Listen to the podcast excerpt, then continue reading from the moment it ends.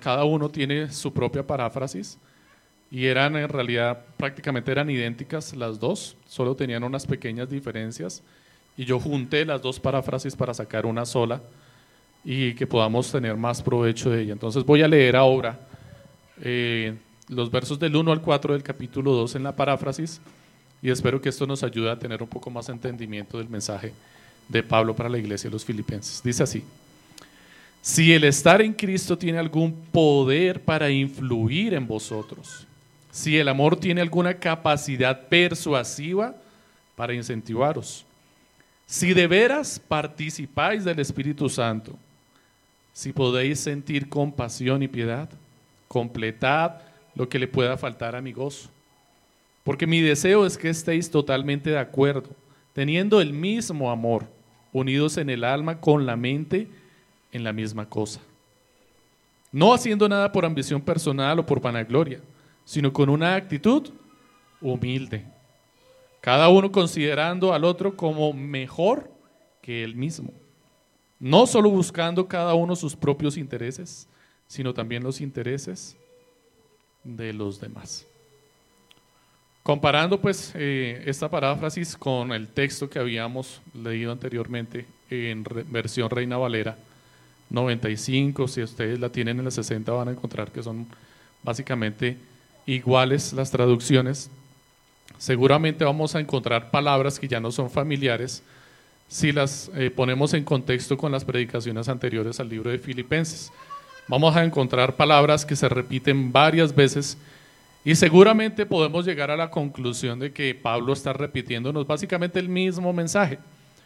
No sé si ustedes recuerdan de qué nos ha hablado Pablo hasta el momento y cuáles han sido sus palabras preeminentes en medio de la carta a los filipenses hasta ahora y que seguramente vamos a seguir viendo más adelante porque eh, repite el mismo mensaje constantemente, aunque le da un enfoque diferente porque tiene siempre un objetivo particular para los filipenses.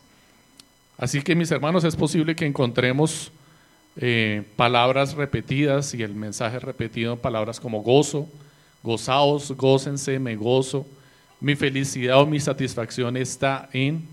También vamos a encontrar que está hablando del Evangelio constantemente.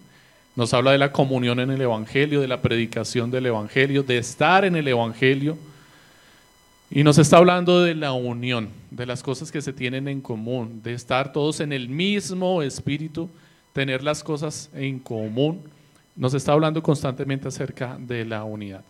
Y ya habíamos hablado de esto, ya habíamos predicado esto anteriormente en el libro de Filipenses. Y si nuestro pensamiento hoy es, nuevamente vamos a hablar de lo mismo, pues permítame decirle que el apóstol Pablo se anticipó a su pensamiento y al mío. Y él mismo responde en la misma carta a los filipenses en el capítulo 3, verso 1, a esta idea. Dice así, capítulo 3, verso 1, en el mismo libro a los filipenses. Por lo demás, hermanos, gozaos en el Señor. A mí no me es molesto el escribirlos las mismas cosas, y para vosotros es seguro. ¿Consideramos que Pablo nos va a decir nuevamente las mismas cosas? Pues Pablo lo tiene muy claro. Pablo sabe que es necesario que nos diga nuevamente las mismas cosas. Pablo lo tenía claro para los filipenses y el Señor, nuestro Señor, lo tiene claro para nuestras vidas hoy. Mis hermanos, nos es necesario que se nos repitan nuevamente las mismas cosas. ¿Por qué? Porque para nosotros nos es seguro. Necesitamos que se nos repitan las mismas cosas. Si usted aún aguarda en su corazón la idea de que posiblemente la predicación de hoy, como es, o implica que se repitan las mismas cosas, no sea importante o necesaria para su vida, permítame entonces, mi hermano, recalcarle que constantemente estamos haciendo las mismas cosas y aún así vamos a encontrar que necesitamos aprender cada vez que las repetimos, porque no siempre las hacemos igual o perfectamente. Permítame recordarle que generalmente llevamos una vida llena de hábitos y aún así en medio de los hábitos cometemos errores y pecamos.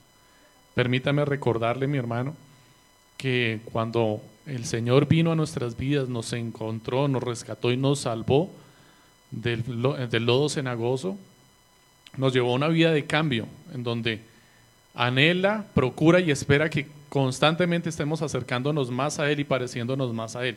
Y sin embargo, pareciera que a veces nos parecemos y nos amoldamos más al mundo. Así que recordarnos las mismas cosas, las mismas cosas realmente es necesario e indispensable para nuestras vidas. Nunca está de más que se nos recuerden ciertas cosas que nos pueden parecer irrelevantes o comunes. ¿Qué nos querrá recalcar el Señor en esta mañana? Es el asunto en el que nos vamos a ocupar. ¿Qué quiere el Señor decirnos hoy nuevamente y hacer un gran énfasis para nuestras vidas? La intensidad de los versos del 1 al 4 que hemos leído parecen indicar que entre los filipenses, o al menos entre algunos de ellos, habían ciertas diferencias personales, motivadas posiblemente por la ambición de honores y dignidad eclesiástica. Pablo había citado este conflicto ya en la misma carta a los filipenses en el capítulo 1, ya habíamos predicado de esto, pero cuando lo predicamos Pablo estaba citando el conflicto no en la iglesia de los filipenses, sino que le estaba contando a los filipenses de este problema que él había vivido personalmente en su prisión mientras escribía a los filipenses. Seguramente en Roma habíamos mencionado ya. Una de las posibilidades de la prisión de Pablo para este, este momento la cual no sabemos en dónde estaba preso, pero las posibilidades que hay son Éfeso, Colosas o Romanos. La mayoría de los teólogos y la mayoría de los comentaristas apuntan a que definitivamente se encontraba en Roma preso cuando escribe la carta a los filipenses. Y una de las condiciones que está diciendo allí es que mientras él estaba predicando el Evangelio en la cárcel y los soldados escuchaban el Evangelio y hablaban de Pablo y del Evangelio a toda la ciudad, de tal forma que a todo mundo le era sabida la existencia de Pablo y su razón en la cárcel, es decir, Cristo. Afuera habían hombres, predicadores de las iglesias o de la iglesia que estaba allá en Filipo, que estaban también predicando el Evangelio. ¿Pero lo recuerdan? ¿Recuerdan cuál era el problema en la predicación del Evangelio de estos hombres? Tenían una motivación equivocada, una motivación distorsionada. Lo hacían cita Pablo las mismas palabras que acabamos de mencionar acá, las citó en el capítulo 1, por vanagloria. Lo estaban haciendo por ego, por orgullo, por reconocimiento. Pablo había logrado gran reconocimiento sin que esta fuera su intención, a causa de la predicación del Evangelio, y estos otros predicadores decían, hemos perdido nuestro reconocimiento, Pablo se hizo más famoso que nosotros, vamos a predicar el Evangelio para volver a recuperar nuestro reconocimiento, nuestra fama en lo cual Pablo se gozaba. Se gozaba porque el Evangelio era predicado. Le entristecía desde luego que estos hombres no tuvieran la motivación apropiada para hacerlo, pero le alegraba sin duda alguna que el Evangelio fuera abundantemente predicado. Pablo ahora está citando este mismo conflicto de división en la iglesia de vanagloria, de orgullo y de altivez, ahora para la iglesia de los filipenses. Ya no les está diciendo, yo he visto este problema en mi prisión, en la ciudad en donde estoy, sino que también sé que ustedes están enfrentando este problema en el seno de su iglesia. Este no era un problema en la ciudad, sino era un problema en la iglesia. Y Pablo está dirigiendo esta porción de las escrituras y lo va a reenfatizar, perdón, lo va a enfatizar nuevamente en el capítulo 3. Y el problema que quiere enfatizar es la desunión que le ha sido evidente en la iglesia. Aunque Pablo consideraba a la iglesia de los filipenses con muchas cualidades, entre ellas la comunión en el Evangelio y la generosidad, recordemos que él citaba varias veces cómo la iglesia de los filipenses había aportado económicamente para el sustento de Pablo, había aportado a un hombre para que estuviera al cuidado de Pablo, ¿lo recuerdan? ¿Cómo se llama? Epafrodito había sido enviado por la iglesia de los filipenses para que se hiciera cargo del cuidado y la atención de Pablo. Pablo estaba reconociendo entonces que la iglesia de los filipenses tenía muchísimas cualidades. Sin embargo, sabía que internamente tenía algunos conflictos que atender. Como tal vez nos pasa a muchos de nosotros. Nuestros asuntos públicos pueden parecer estar muy bien, pero internamente dentro de la casa tenemos muchas cosas que solucionar. Los filipenses en su labor ministerial hacia afuera, en las misiones, en la generosidad hacia los demás, en la predicación del Evangelio estaban excelentemente. Pero dentro, en la iglesia, internamente, entre nosotros acá como hermanos, Pablo estaba exhortándoles a ellos a la unidad. Había falta de unión en medio de la iglesia. Y yo pregunto hoy, mis hermanos, ¿cómo se encuentra tu casa? ¿Cómo se encuentra tu hogar, tu familia? ¿Cómo la relación que tienes con tu esposa, con tus hijos, con tus padres, con tus hermanos? ¿Qué se ve de ti afuera de tu casa? ¿Cómo te ven los demás aquí en la iglesia? Tal vez te vean como una persona generosa, como una persona emprendedora para llevar el Evangelio puntual. Tal vez tu apariencia externa como la de los filipenses sea irreprochable, pero ¿cómo es tu apariencia interna? ¿Cómo te ven los que están contigo en tu casa? ¿Eres irreprochable también allí en tu casa? Pablo insiste nuevamente en los versos del 1 al 4 en la necesidad de la unidad entre los hermanos. Lo recalca una y otra vez. Y seguramente empiezas a entender por qué nos es necesario que se nos recalque hoy en día a nosotros también. Esta unidad es una cualidad que solo es posible cuando estamos en Cristo, es lo primero que dice Pablo. Cuando nos encontramos en su Santo Espíritu. Su Santo Espíritu y Jesucristo son quienes nos motivan a la humildad de nuestro pensamiento y a una disposición para servir. Son ellos los que provocan que nuestro corazón tenga la disposición al servicio y una disposición correcta, apropiada, porque vamos a ver más adelante que muchas veces tenemos la disposición a servir, pero el problema no es el servicio, sino las intenciones. Volviendo ahora al verso 1, nótese que cuando Pablo dice sí, es decir, está poniendo una condición, no es que esté poniendo una condición en realidad, es decir, Pablo no está diciendo si haces esto, tendrás esto. Quiero leer el verso 1 nuevamente. Por tanto, si hay algún consuelo en Cristo, si hay algún estímulo de amor, si hay alguna comunión del Espíritu, si hay algún afecto entrañable, si hay alguna misericordia, completad mi gozo sintiendo lo mismo. Aparentemente, la primera leída, nosotros podemos entender o percibir que Pablo está condicionando, no está poniendo una condición. Si hay esto, si hay esto, si hay esto, si tienes esto, entonces podrás hacer esto, es decir, completar mi gozo. Pero no es esto lo que está diciendo Pablo aquí realmente. De hecho, no necesitamos eh, profundizar muchísimo lo que Pablo quiere decir aquí para poder entender ¿Qué es lo que realmente Pablo quiere decir?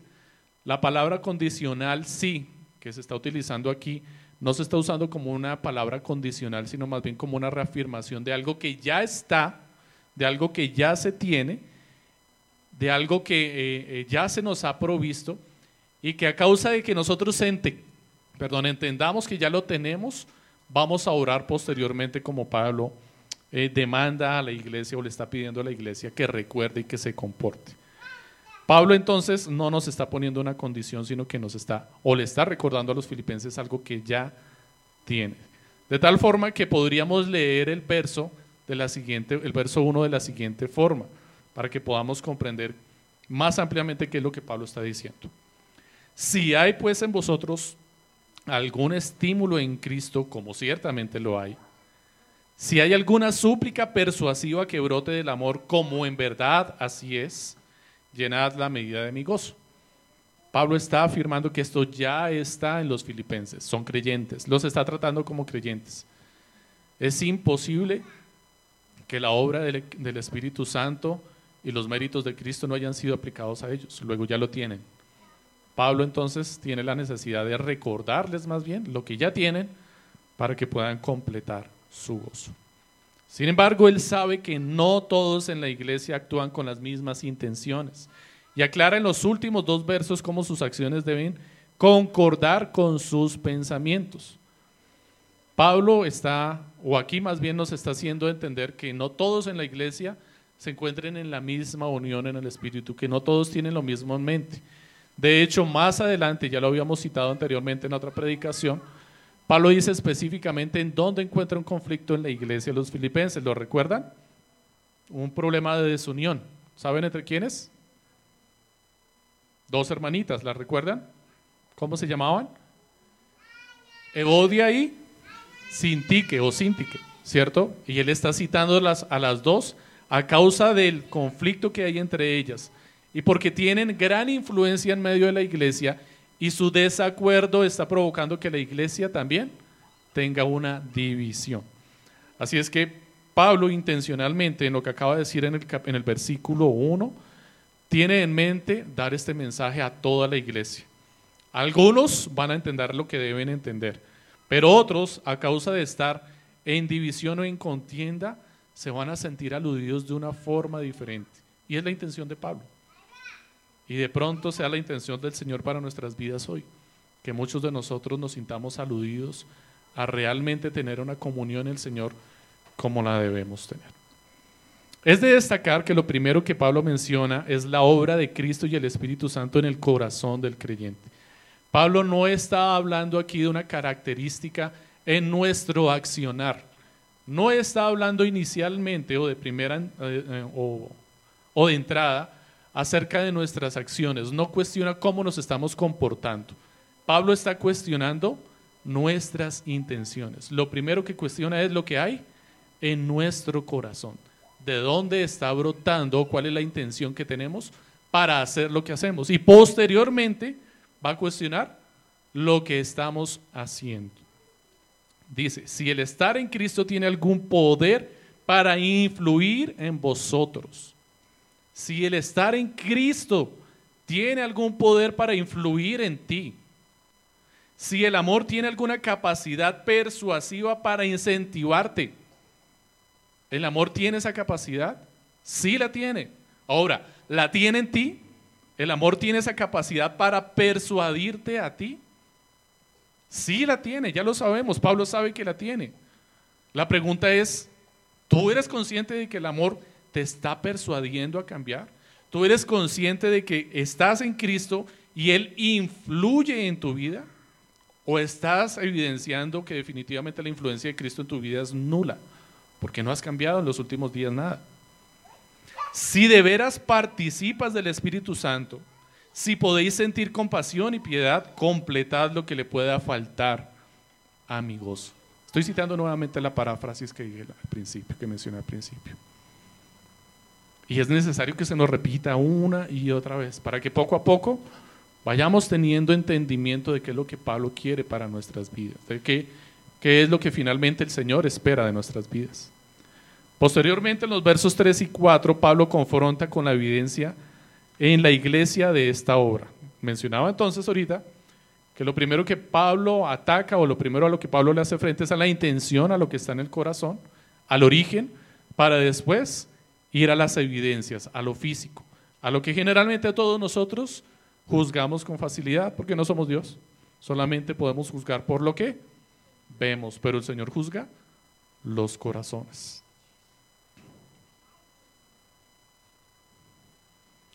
Dice, versículo 3, no haciendo nada por ambición personal o por vanagloria, sino con una actitud humilde, cada uno considerando al otro como mejor a sí mismo.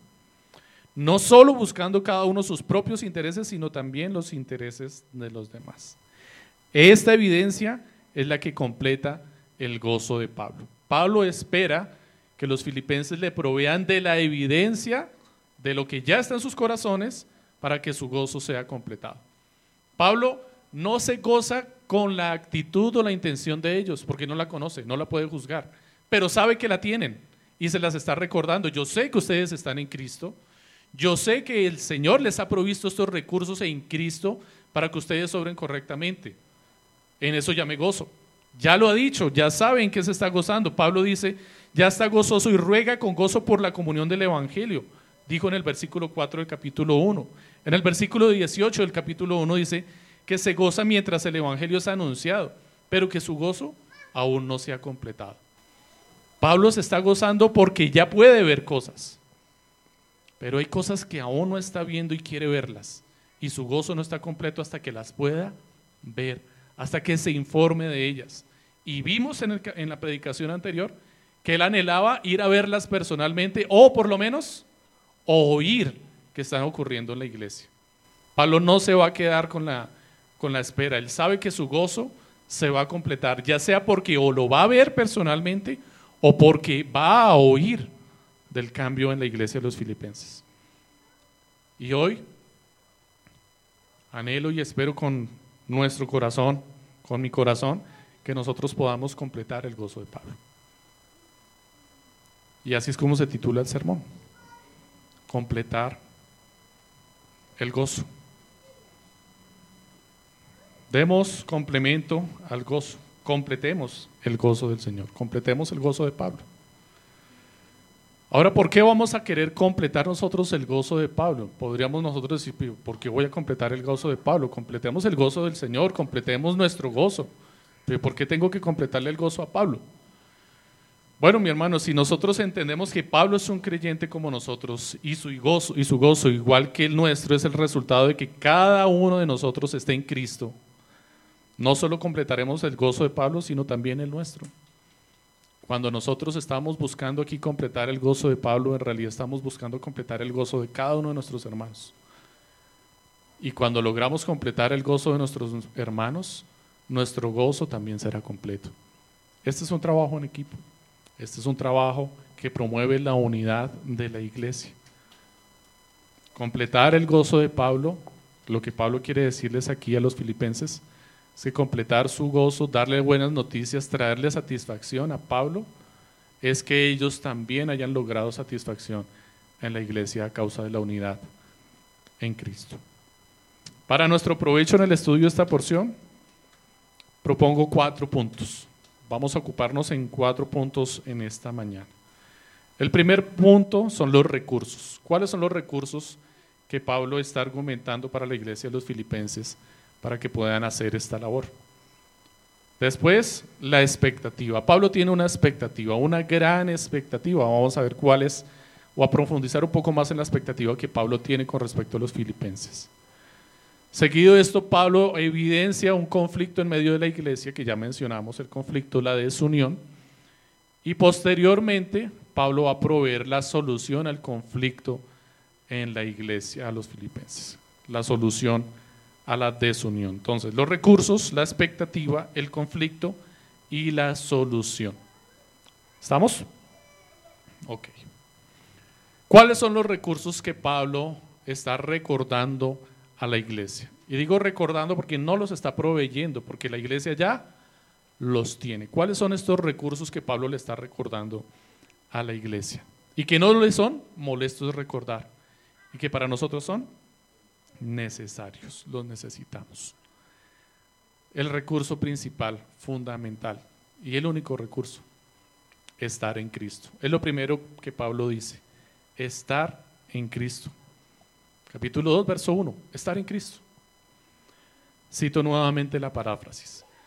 Si pues recibís algún socorro o ánimo o consuelo de vuestra unión vital con Cristo, y si su amor hacia vosotros os sirve de estímulo para obrar, si además os gozáis en la maravillosa comunión del Espíritu y si tenéis alguna experiencia de la misericordia y compasión de Cristo, probad pues, por lo tanto, vuestra gratitud por todas estas cosas, amando a vuestros hermanos y hermanas de vuestro hogar espiritual, para que así completéis lo que le pueda faltar a mi gozo.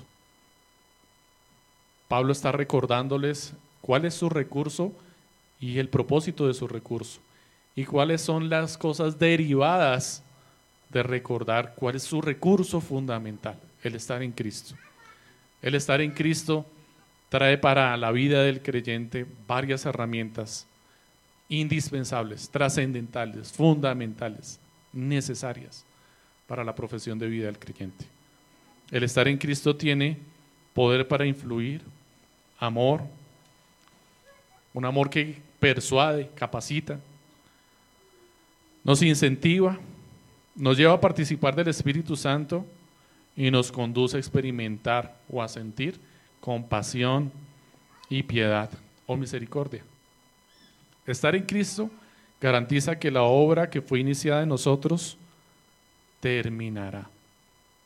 Y esto es lo más consolador que podemos escuchar. No hay mayor consuelo que este. Él nos anima, nos consuela, influye en nuestras vidas de tal forma que nuestros deseos, nuestros planes y aún nuestros gustos serán moldeados de tal manera que llegaremos a tener todo en común con nuestros hermanos. La influencia de Cristo en nuestras vidas es transformadora. Él moldea nuestras vidas a su antojo. Y gracias a Dios lo hace a su antojo, porque su antojo es perfecto, es bueno, es agradable, es necesario para nuestras vidas. Él hace con nosotros como quiere, es Dios. Tal vez usted ha escuchado la expresión, no, es que Él te deja tomar decisiones, Él es todo un caballero. Tú decides si le quieres servir o no le sirves. Permítame recordarle que Dios no solamente es un caballero, sí lo es, pero además de caballero dice la palabra es un Señor. Es el Señor, el Señor de señores. Él no tiene que decir nada para que ocurra. Las cosas ocurren a su alrededor conforme a su voluntad. Con el poder de su palabra creó todo el universo. ¿Y usted cree que Él se va a estar esperando que usted tome una decisión para hacer algo en su vida? ¿Le consultó Él a usted para crear el mundo? ¿Consultó Él su opinión para saber cómo iba a crear los animales, las plantas y las aves? Mis hermanos, Él es Dios. Él hace conforme a su voluntad. Y si Él quiere traer a alguien a la salvación, dice la palabra que va a influir su vida de tal forma que le traerá. Va a cambiar sus pensamientos. Va a cambiar los pensamientos de la iglesia de tal forma que nos hará estar en perfecta comunión. Aunque uno sea hincha de Santa Fe y el, otro de Millonarios, eso va a ser irrelevante. Eso no va a cambiar las cosas.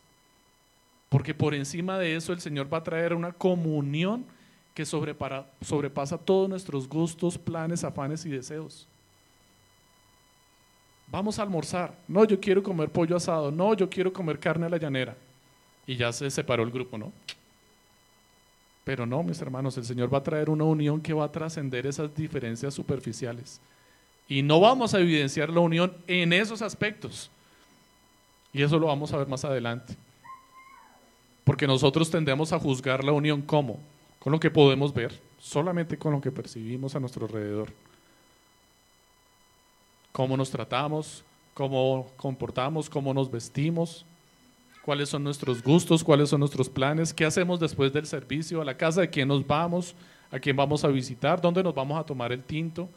Y dependiendo de la cantidad de hermanos que veamos después del servicio reunidos haciendo alguna actividad, nosotros decimos, esta es una iglesia unida. Y a veces juzgamos diferente. No es que la iglesia que estaba antes sí había unidad. Es que en esta iglesia se nota la unión entre los hermanos. ¿Y por qué juzgamos de esa forma y lo decimos? porque se nos hace evidente la unión de la iglesia por lo que podemos ver, porque vemos a los hermanos que salen todos juntos, que hacen planes juntos, se van de vacaciones juntos, juegan juntos, van al fútbol juntos, ven televisión juntos, salen a la película juntos, todo el tiempo están juntos. Y nuestro dicho es, ay, es una iglesia unida. Pero el Señor nos está diciendo, no te engañes, mi hermano. La unidad empieza en el corazón no en las acciones. No juzgues las acciones porque no conoces las intenciones. Yo vine a cambiar las intenciones para que la unidad sea sincera, verdadera, una unidad que venga de Cristo, no por las cosas del mundo, no una unidad temporal o aparente. Escucha con atención, mi hermano. Prepara tus oídos, tu corazón y escucha y responde a esta pregunta. ¿Qué cambios está haciendo Cristo en tu vida que te llevan a negarte a ti mismo para servir a tus hermanos? ¿Buscas unión en la iglesia? ¿Anhelas unidad en la iglesia de Cristo? ¿Quieres que el cuerpo de Cristo se vea más unido? Responde. ¿Qué cambios está haciendo Cristo en tu vida que te llevan a negarte a ti mismo por servir a tus hermanos? Mi hermano, no te estoy preguntando por los cambios que tú estás haciendo en tu vida. ¿Sabes por qué? Porque el pueblo de Israel no hizo absolutamente nada para que el Señor les sacara de Egipto y los salvara. ¿Lo recuerdan la semana pasada? ¿En qué participaron? ¿Qué hicieron? ¿Qué aportaron? Nada. Por el contrario, el, Señor los llevó a un punto, a una encrucijada, en donde quedaron completamente inútiles para que pudieran decir, el Señor nos salvó. Él hizo, no nosotros, porque no podíamos hacer nada. Así es que vuelvo y te pregunto, mi hermano, ¿qué cambios está haciendo Cristo en tu vida que te llevan a negarte a ti mismo para servir a tus hermanos? ¿Cómo estás sirviendo a tus hermanos? ¿Has evidenciado un cambio en tu vida en la última semana? Te recuerdo que estás en Cristo. Estamos en Cristo. Nuestra vida desde el momento en el que entramos en Cristo es de un constante cambio para parecernos cada vez más a Él, no al mundo. ¿Hacia dónde vas tú? Cada día te pareces más a quién? ¿Al mundo? ¿A sus afanes? ¿A sus pasiones? ¿A sus deseos? ¿O a Cristo? ¿A quién te estás pareciendo cada día? Porque déjame decirte, mi hermano, estás cambiando. Definitivamente estás cambiando. No te cuestiones por creer que no hay cambio en tu vida. Sí hay cambio en tu vida. Todos los días hay un cambio en tu vida. Estás cambiando. La pregunta es, ¿para dónde estás cambiando? ¿Estás cambiando para parecerte más a Cristo o estás cambiando para parecerte más al mundo? Y cuando te digo si estás cambiando o no, no te lo digo porque tú tengas la capacidad, el poder para cambiar, sino porque evidentemente estás cambiando, pero a causa de la influencia o que ejerce Cristo en tu vida o que está ejerciendo el mundo en tu vida. ¿Quién está ejerciendo esta influencia en ti? Es lo que Pablo está predicando. Es lo que Pablo está diciendo a los filipenses. A los filipenses. Otra pregunta, mi hermano, ¿cómo influyes tú en la vida de tu esposa? En la vida de tu esposo. ¿Cómo influyes tú en la vida de tus hijos, de tus padres, de tus hermanos, de tus compañeros de trabajo, de tus compañeros de estudio? ¿Qué promueves? ¿Unidad a Cristo y a su iglesia? ¿O estás promoviendo odio y desprecio?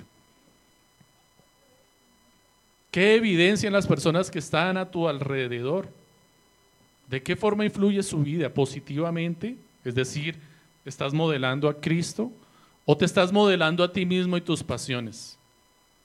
No es que mire el niño, es idéntico al papá, igualito. Hace las mismas cosas que el papá. ¿Y qué hace el papá? Las mismas cosas que hace Cristo o las mismas cosas que hace el mundo. ¿A quiénes están pareciendo?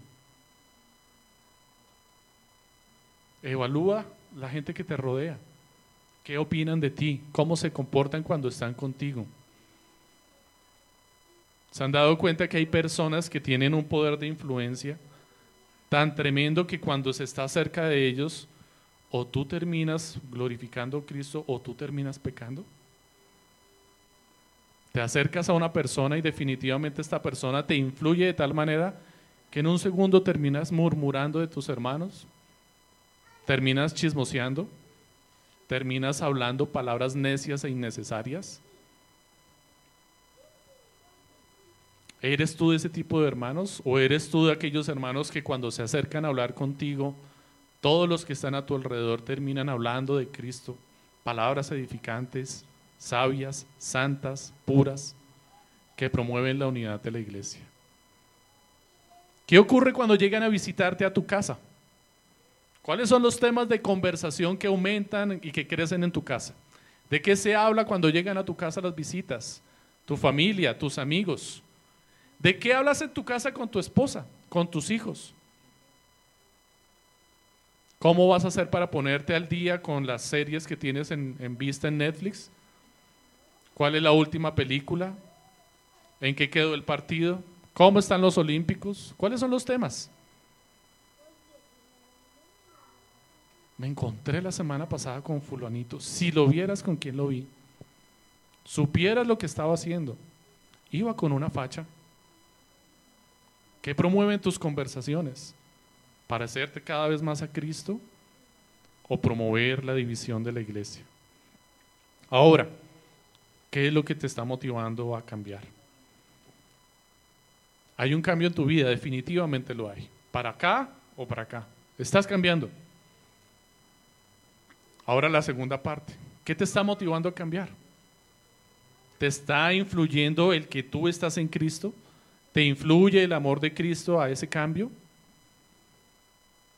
¿Qué te motiva a predicar y a servir en la iglesia? Y aquí me predico yo, ahora. Y predico a muchos de ustedes, mis hermanos, que están en autoridad o en gobierno en la iglesia, o que tienen alguna influencia más notable en la iglesia a causa de su servicio. Y Pablo tenía esto en mente cuando lo mencionó. ¿Qué te motiva a predicar y a servir en la iglesia? ¿Su amor o los méritos, beneficios y satisfacciones que te pueda traer esto? Pablo lo mencionó. Para los que gobernaban en la iglesia, para los ancianos gobernantes, para los ancianos docentes, para los oficiales de la iglesia, para los diáconos, para quienes están dirigiendo en la alabanza, para quienes se encargan de recibir a las personas en la iglesia, para todos los que tienen un oficio visible en la iglesia que de alguna forma puede ejercer influencia o mayor influencia sobre la vida de las demás personas. Pablo está preguntando, ¿qué es lo que te está motivando, mi hermano? ¿El reconocimiento público? ¿La vergüenza? ¿Te motiva la vergüenza para servir? ¿Sabes cómo te puede motivar la vergüenza a servir? Es muy sencillo, mi hermano. Tú sabes que tienes pecados en tu vida, en tu vida privada, y no quieres que se, que se perciban, no quieres que nadie descubra los pecados que cometes en tu vida privada, y quieres mantener la visión de toda la iglesia lo más lejos posible de tus pecados. ¿Y qué haces? Construir un chivo expiatorio en tu vida. Levantas una fachada impresionante. Vas a levantar una fachada espectacular de servicio en la iglesia. Y vienes a servir en la iglesia, eres sonriente, estás dispuesto a hacer lo que te piden, haces aquí, haces allá, te pueden llamar a cualquier momento del día. ¿Por qué?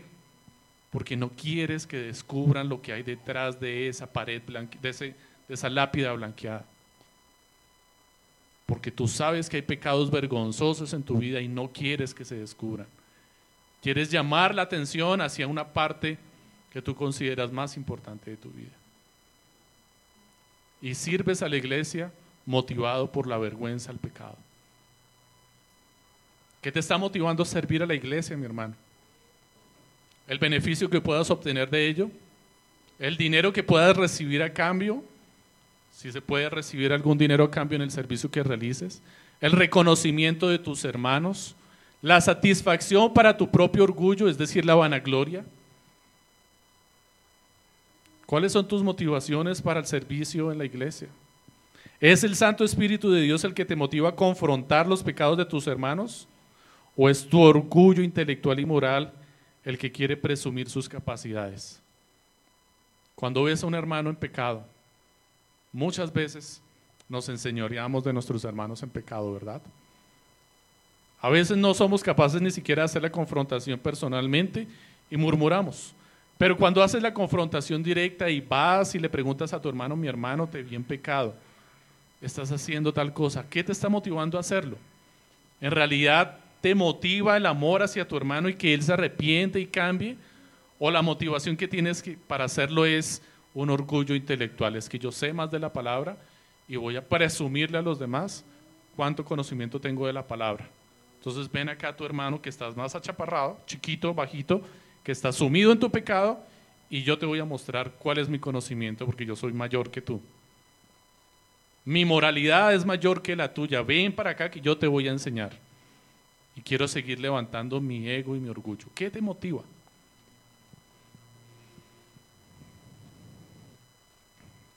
¿Cuáles son las motivaciones de nuestro corazón, mis hermanos?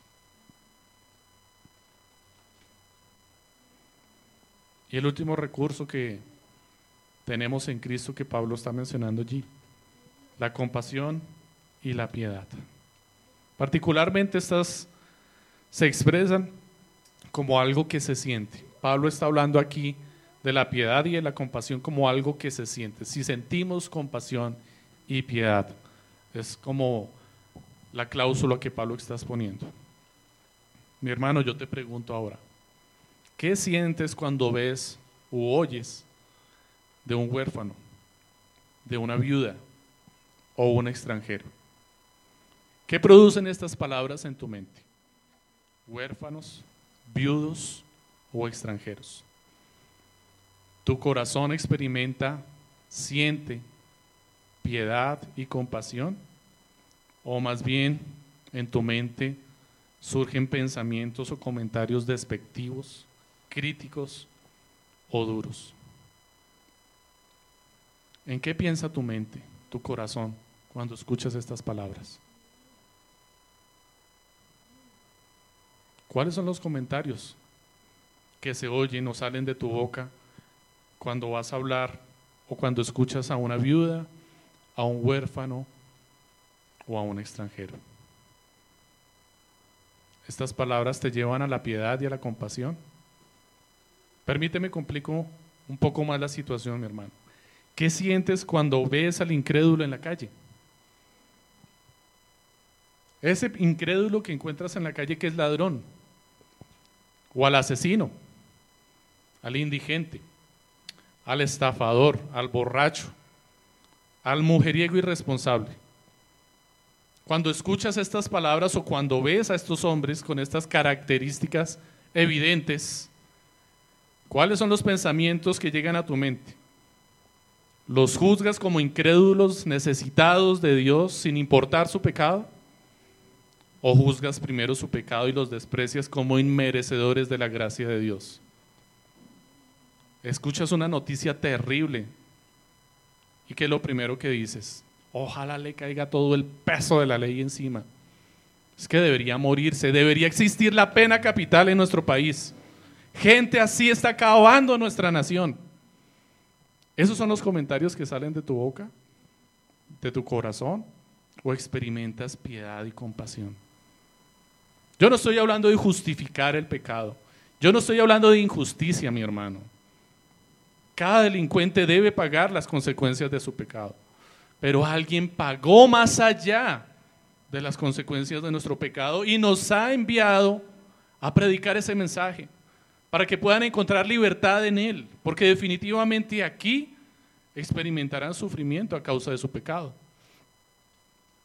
Pero el Señor ha tenido compasión de ellos. Llamó asesinos entre sus listas, mentirosos.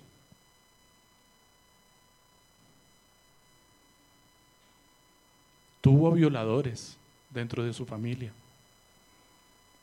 ¿Lo recuerdan? Si no lo recuerdan, tiene un nombre muy famoso. Fue muy importante, muy influyente. De él viene la genealogía de Jesús. ¿Ya se acuerdan de su nombre? David. El Señor experimentó y tuvo compasión hacia ellos. Y nos está llamando a tener compasión de ellos también. Ya lo dije, no estoy hablando de injusticia. No estoy diciendo de que pasemos por alto sus delitos y sus crímenes sobre la tierra. Si el Señor transforma sus corazones, ellos sabrán que tienen que pagar y restituir, pero jamás podrán pagar el precio total de su mayor pecado, porque Cristo ya lo pagó, porque solo Cristo lo podía pagar. Y nos ha llamado a compartir el Evangelio. Esa es la mayor compasión y piedad que podemos tener de alguien. ¿No es Dios lento para la ira y abundante en misericordia? Y nosotros muchas veces somos rápidos para aplicar la ley, pero complicados para dar la gracia. Le ponemos cantidad de cuestionamientos a la gracia, pero es que no se lo merece, pero es que fue terrible lo que hizo, pero es que fue injusto, pero es que estoy ofendido. Cuando vamos a aplicar la gracia encontramos muchísimos tropiezos. Pero para aplicar la ley, vamos en patines, cuesta abajo. Antes de llegar, ya tenemos la ley en nuestra boca. Y aún así lo que Pablo nos está diciendo acá es que a causa de estar en Cristo podemos sentir compasión y piedad. Todo esto nos ha sido dado en Cristo, pero requiere que sea puesto en práctica en la iglesia, para que se haga sinceramente evidente allá afuera, en el mundo. Debemos practicarlo aquí, en la iglesia.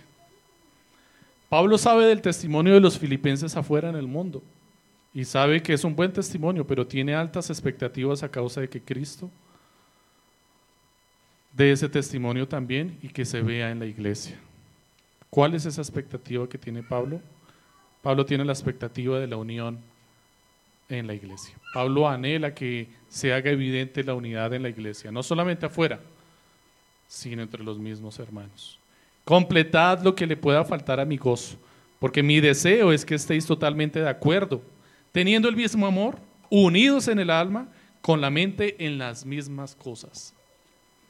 Cuando Pablo dice que decía que estemos totalmente de acuerdo, no está diciendo que estemos de acuerdo en todo, sino que todos estemos de acuerdo en nuestra fe y en nuestra profesión de fe. Y esto incluye a los niños, a los jóvenes, a los adultos y a los viejos en la iglesia. Que todos estemos de acuerdo con nuestra fe nos habla de la importancia de enseñar a los jóvenes y niños nuestra convicción. ¿Cómo puede haber unidad en la iglesia, en nuestra fe y en nuestra profesión de fe si no enseñamos a nuestros hijos nuestras convicciones? ¿Cómo se van a unir a cantar al Señor con nosotros si no tienen un fundamento para su fe porque no lo enseñamos?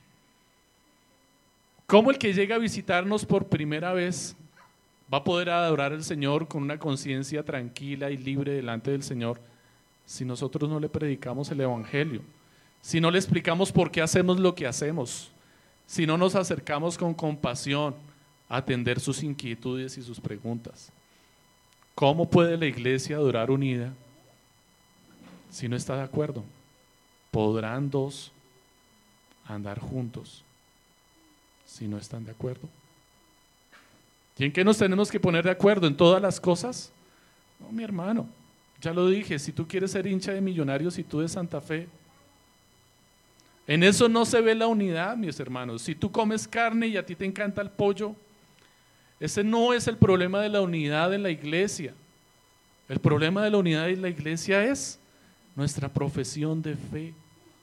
Todos debemos tener en común nuestra profesión de fe, la misma convicción con respecto a la fe. Cristo es la razón y la motivación de nuestra unión en la iglesia.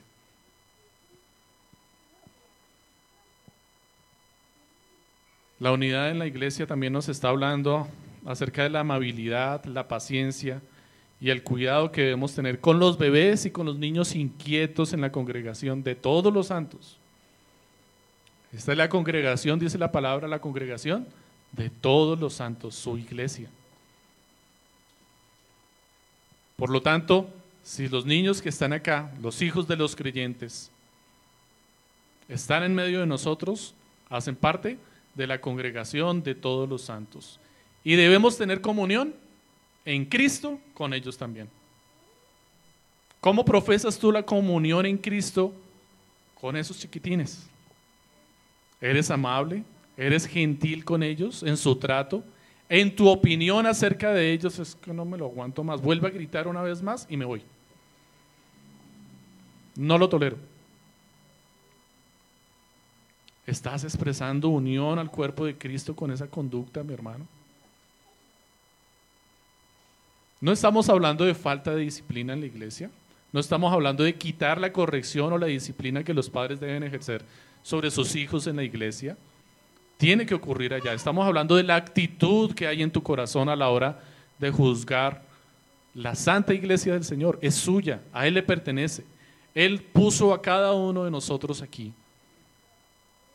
Él hizo que tú hoy te sentaras al lado de ese niño. A Él no se le escapa nada tiene un propósito específico en tu vida. Él puso a ese niño en esa familia con esos padres. Y todo contribuye con la formación de nuestro carácter para que haya unidad en la iglesia de Cristo. Pablo desea que estemos unidos por el alma, que sean nuestras emociones y pensamientos afines y que el amor sea el vínculo perfecto. Pablo nos está hablando aquí de tener una unidad en nuestro pensamiento y nuestras emociones. Lo que pensamos y lo que sentimos debe concordar, debe estar perfecto. Y lo que logra que estas dos cosas se unan es el vínculo del amor. El amor es el que hace que lo que tú piensas sea igual a lo que tú sientes.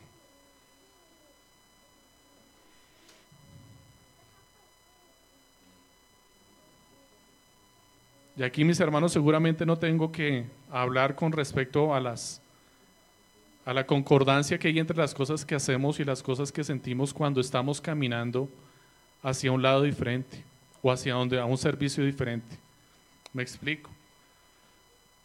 Muchas veces nosotros pensamos y sentimos concordantemente, las dos cosas concuerdan, lo mismo que yo pienso es lo mismo que siento, pero desafortunadamente cuando estamos haciendo lo malo y pecamos.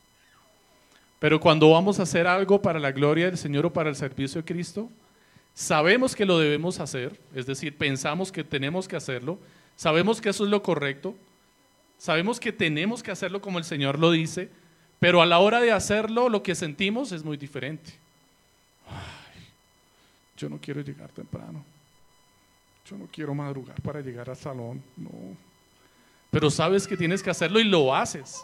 Y llegas temprano, pero tus sentimientos, ¿en dónde están? No están allí muchas veces. Estás sintiendo una cosa muy diferente. Está bien, yo voy y visito a mi hermano y miro a ver qué es lo que le está pasando y hablo con él. Pero no tienes ni cinco de ganas de hacerlo. No lo sientes, no tienes el deseo de hacerlo. Pero con el pecado no es igual. Con el pecado tú no tienes que ponerte a pensar si en realidad estás sintiendo lo mismo que estás pensando. Te garantizo que cuando tú te quedas en la cama haciendo pereza, tú no estás mirando si está en concordancia con tus sentimientos, porque tus sentimientos concuerdan perfectamente con tus acciones. Ay, qué rico, qué rica la perecita. Tus sentimientos son concordantes con lo que haces ahí. No tienes que obligarte a sentir lo que estás haciendo. Lo disfrutas. Vas a comer algo que te gusta y no tienes que obligarte. Piensas en hacerlo, sabes que tienes que hacerlo, sí hay que comer, vamos a ir a comer. Uy, pizza, qué rico. Hamburguesa. Y tus emociones son afines, no las tienes que obligar. Pero para servir a Cristo, muchas veces tenemos que obligar nuestras emociones a concordar con lo que sabemos que debemos hacer. Pero nuestro recurso está en Cristo. En Cristo encontramos la concordancia. Él nos provee de lo que necesitamos para que nuestro pensamiento, nuestras acciones y nuestras emociones sean afines. La unión en la iglesia que completa el gozo de Pablo no se origina en las acciones, sino en nuestro ser intangible, en nuestro ser interno, en nuestra alma, en nuestro corazón. Porque finalmente de nuestro corazón brota lo que en él abunda. ¿Qué es lo que sale de tu corazón? Lo que más abunda, eso es lo que sale de tu boca. Lo que hay allí guardado, ¿qué has estado almacenando en tu corazón? ¿Cuáles son las emociones que guardas en tu corazón? ¿Concuerdan con tus acciones y tus pensamientos? Pablo está abogando, según el contexto, por una unión de naturaleza espiritual, una unidad en disposición, amor y propósito. Él quiere que haya una unidad en disposición, amor y propósito, que estés dispuesto, que todos tengamos la misma disposición a hacer las cosas, que todos amemos las mismas cosas y que todos tengamos el mismo propósito. Esa es la unidad que Pablo desea para nosotros. La unidad de la iglesia no se evidencia por el tiempo que la iglesia pasa junta ni por las actividades que realice después del servicio de entre semana. La unidad de la iglesia se evidencia en sus temas de conversación, en su interés por ayudar a los necesitados dentro y fuera de ella. Nuestros temas de conversación son afines a la palabra o afines al mundo. La unidad de la iglesia se evidencia en la disposición de sus recursos, en la forma en la que soluciona sus conflictos, en la forma en la que disciplina a sus miembros, buscando agradar a Dios antes que a los hombres. Mi hermano, mira, ¿te acuerdas del hermano fulanito? Sabes que su diezmo es sustancioso, ¿verdad? Lo vi pecando y no sé qué hacer. Porque si voy y le llamo la atención, de pronto se molesta y se va. Y sería terrible para la iglesia. No, mis hermanos. El Señor nos dice que debemos buscar agradar al Señor antes que a los hombres. y la unidad en la iglesia se genera buscando agradar a Dios antes que a los hombres. Si es necesario confrontar al hermano por su pecado, mi hermano es la iglesia del Señor. Yo debo confrontar a mi hermano, exponerle su pecado. Y si el hermano no se arrepiente y se va de la iglesia, mi hermano es la iglesia del Cristo, de Cristo, Él es el que la mantiene unida, Él es el que está promoviendo la unidad de nosotros. Es su iglesia. Recordemos que Él también trae separación con la espada. Él también ha venido a separar las cosas que le pertenecen de las que no le pertenecen. Y recordemos que Ra no es la iglesia de Cristo, la iglesia de Cristo es todo el cuerpo de Cristo. Nosotros somos solamente una parte del cuerpo de Cristo.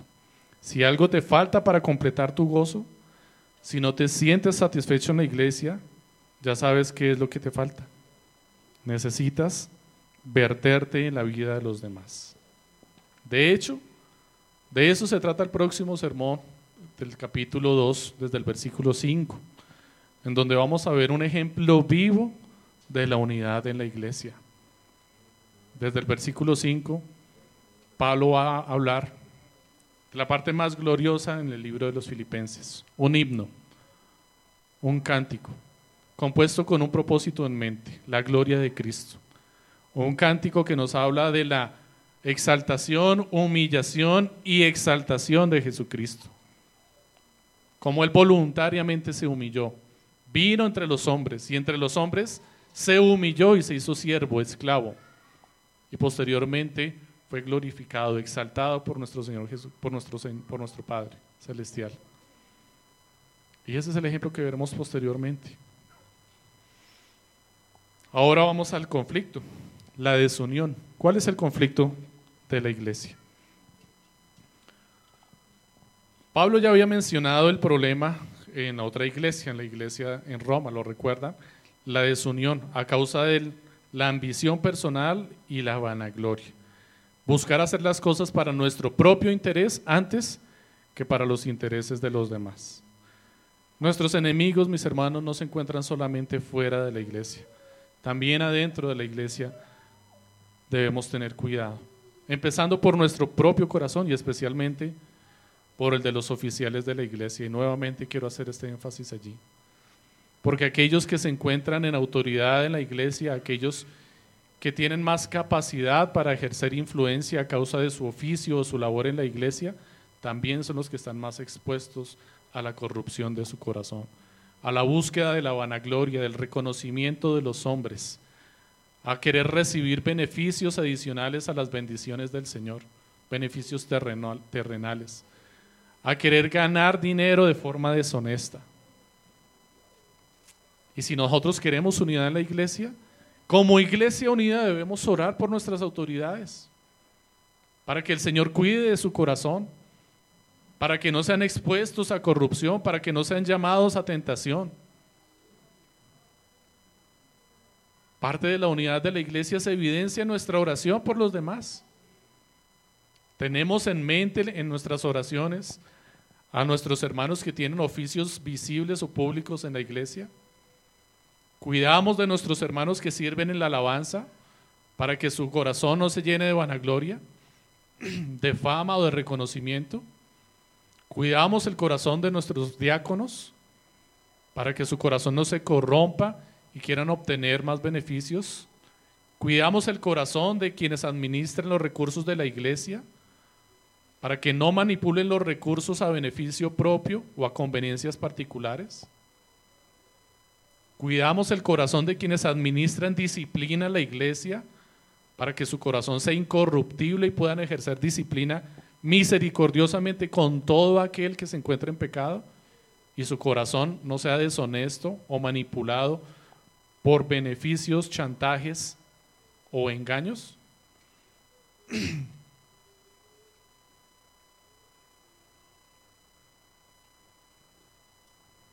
La instrucción de Pablo es clara y es la misma instrucción de nuestro Señor Jesucristo. El que quiera ser el primero, que sirva a los demás, que sea el último, que ponga los intereses de los demás primero a los intereses propios.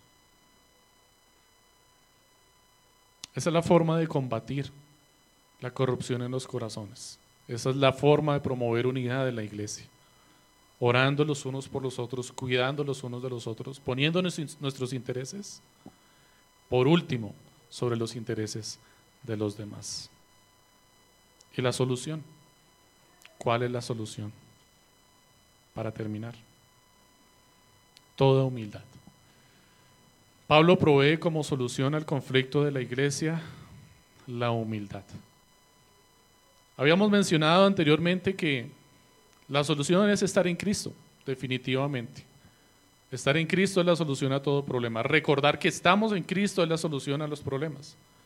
Estar en Cristo nos da todos los recursos y herramientas que necesitamos para que la iglesia se mantenga unida y dé testimonio al mundo. Pero Pablo quiere hacer un énfasis aquí especial y pone esta palabra como enmarcada. Pablo enmarca la palabra humildad dentro de unas características. Y quiere dejar la palabra humildad como un entremés, como un inicio, porque su propósito es posteriormente, desde el versículo 5, profundizar en lo que es realmente la humildad. Nuestro gozo se completa cuando servimos en unidad a la iglesia de Cristo con humildad. Servir a la iglesia de Cristo no trae gozo si se hace sin humildad. El gozo no se encuentra en el servicio, mi hermano. Permítame decirle nuevamente esta noticia. El gozo no se encuentra en el servicio. El gozo se encuentra en servir con humildad. La humildad es la piedra de tropiezo en la que unos se salvarán y otros se condenarán. Servir no es el propósito de la vida, como dice el dicho. ¿Has escuchado el dicho? Seguramente sí. El que no vive para servir, no sirve para vivir. Permítame corregir esa mentira, mi hermano, o completarla. Finalmente es una mentira, una verdad a, a medias es una completa mentira. El que no vive para servir no sirve para vivir. Esta frase tiene en mente la idea de que yo debo incentivar a, incentivar a los demás a servir. Que el propósito de la vida es servir. Si no estás sirviendo, no eres nada. Sirve, mi hermano, te animo a servir, debes servir. Esta frase encierra esa idea. Pero esa no es lo que nosotros debemos compartir. No es lo que debemos pensar. No es lo que debemos entender ni hacer. ¿Sabes por qué, mi hermano? Porque tú ya estás sirviendo. Y déjame decirte algo más. El incrédulo que está allá afuera, el perezoso, el holgazán, el ladrón, el inútil, el insensato, también están sirviendo. Todos estamos sirviendo. Todos servimos, mi hermano. No hay nadie sobre la tierra que no sirva. Todos tenemos una predisposición al servicio. Todos nacemos con una predisposición a adorar. Todos nacemos sirviendo y nos vamos a morir sirviendo. ¿Sabes dónde está el problema? ¿A quién le está sirviendo? Ahí es en donde está el problema. Yo no te animo a servir, mi hermano. Ya lo estás haciendo.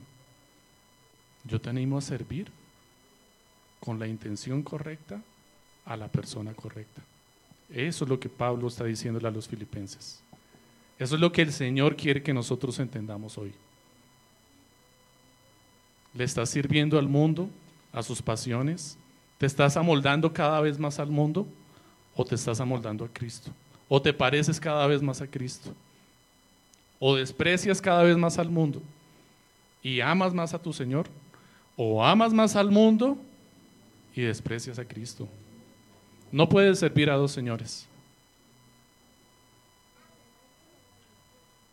¿A quién le estás sirviendo? Ahora, ¿cuál es la intención en tu servicio? ¿Con qué intención estás sirviendo? ¿Sirves como el incrédulo o sirves, y perdonen por, por ser tan directo en esto, sirves como el católico romano? que finalmente es como sirve la mayoría de los incrédulos. Consideran que están sirviendo a Dios, pero en realidad están sirviendo a sus propios vientres y a sus propios deseos. Porque cuando van a Dios, no van a Dios, van a lo que pueden obtener de Dios. De tal forma que están dispuestos a pagar ofrendas, a pagar eh, penitencias, no a Dios, sino a su propio Dios, aquel que les conviene, que se han inventado y han construido para su beneficio. De tal forma que en esa relación, siervo Dios, ellos son Dios y Dios se convierte en su siervo. Porque finalmente solo le buscan cuando necesitan algo de Él, cuando quieren recibir algo a cambio de Él. ¿Lo buscan porque es Dios? No, de ninguna manera. Lo buscan por lo que Él puede hacer por ellos. Y cuando obtienen lo que necesitan, están en la esquina tomando, siguen murmurando y chismeando con la vecina, siguen en su mismo estilo de vida y se vuelven a ver en la congregación cada Semana Santa porque solamente buscan lo que les pueda interesar de Dios. Así es que no solamente el problema está en el servir y servir a Dios, porque aún sirviendo a Dios puedes estar engañado si no tienes la intención correcta. Y el Señor dice que la intención proviene, la intención correcta proviene de Cristo y de seguirlo a Él como ejemplo, humildemente, con una actitud humilde, negándonos a nosotros mismos. ¿Tú sabes a quién estás sirviendo, mi hermano? ¿Tú sabes con qué actitud estás sirviendo?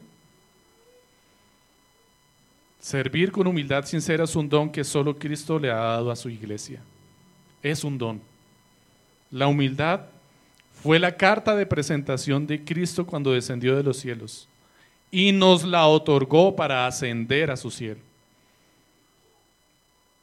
Nosotros vamos a llegar a la presencia de Dios solamente porque Él nos otorgó la entrada al cielo. Nos dio su sello de humildad. Nosotros no podemos ser humildes, mis hermanos. Somos incapaces de ser humildes. Si logramos algo de humildad en nuestras vidas, es a causa de Cristo en nosotros. Él es el ejemplo máximo de humildad. Sabemos a quién servimos, cuando sabemos en quién estamos. Si tú sabes que realmente estás en Cristo, sabes a quién estás sirviendo y cómo le estás sirviendo. Es lo primero que dijo Pablo, estar en Cristo.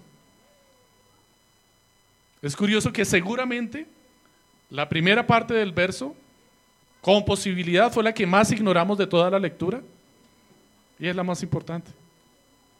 Porque si no estamos en Cristo, todo lo demás es legalismo, no sirve, nos conduce a la corrupción. Si estamos en Cristo, estamos capacitados para servir con humildad. El gozo del creyente se completa con una iglesia unida. Una iglesia humilde permanece unida. El gozo se encuentra en servir con humildad. No solamente en el servicio, sino en servir con humildad. Una iglesia con murmuraciones, que se ataca entre sí, debilita su testimonio, carece de gozo y está al borde de la separación. Filipenses nos enseña que el gozarse en Cristo no es opcional. Escuche esto, mi hermano. Gozarnos en Cristo no es una opción para los cristianos. Gozarse en Cristo es una consecuencia de nuestra unión con Él en el Evangelio. No busque el gozo en el Señor, ya lo tiene. Esta es una consecuencia de estar unidos a Cristo, gozarnos en Él. La relación de una persona con los demás nos puede servir como un indicativo de nuestra relación con Jesucristo. ¿Cómo te relacionas con los demás? Bueno, así es tu relación con Jesucristo. ¿Tratas a los demás con humildad? ¿Estás dispuesto a servir sinceramente? tienes un correcto entendimiento de Cristo. Cristo obra en tu vida. ¿Tienes problemas para relacionarte con los demás? Es posible que Cristo esté en tu vida. ¿Sí? Seguramente Cristo está en tu vida. Pero has construido un muro con el pecado, con vergüenza, que no está dejando que se haga evidencia, evidente la obra de Cristo en tu vida. Y en eso eres tú responsable. Damos gracias al Señor que Él nos sostendrá firmes hasta el final. Pero eso no nos quita la responsabilidad de ser diligentes en nuestra relación con el Señor. Y por último, mi hermano, esta frase. La unión de la iglesia es la que completa el gozo del creyente. La unión de la iglesia es la que completa el gozo del creyente. Nadie puede tener gozo sin servir. Nadie puede servir sinceramente sin humildad. Nadie puede tener humildad sin Cristo. Gracias al Señor que todo esto empieza y termina con Cristo. Sin Él no tenemos salida. En Él descansamos. Él es nuestra opción única. Él es el ejemplo de humildad. En Él está el gozo. En Él está nuestro deseo de servir. A Él servimos. Y ha puesto su iglesia para que le sirvamos allí. Demos gracias a nuestro Señor Jesucristo por este, esta gran obra que hizo en nuestras vidas que no merecíamos. Pero por su pura gracia y misericordia hemos sido reconciliados con Dios. Oremos al Señor, mis hermanos. Señor, te damos muchísimas gracias por tener tanta misericordia de tu iglesia, de nosotros, de nuestras vidas, y no dejarnos solamente en nuestras obras muertas, sino confrontarnos, sino te damos gracias por confrontarnos con las acciones de nuestro corazón, con nuestros pensamientos, con nuestras intenciones. Te agradecemos, Señor, porque tú nos has dado, Señor, la motivación correcta para obrar, para servir y para actuar, Señor, en medio de la iglesia, como testimonio al mundo. Te clamamos, Señor, te rogamos en esta mañana que obres en nuestro corazón constantemente, ejerciendo un cambio continuo en nuestras vidas, pareciéndonos cada vez más a ti, Señor. Ayúdanos, Señor, a negarnos a nuestras pasiones y a nuestros deseos para poder servir libremente, gozosamente, Señor, deleitándonos en ti. Gracias, amado Señor, por haber puesto esta oración en nuestra boca y por habernos dado el deseo de hacerlo para gloria tuya. Amén.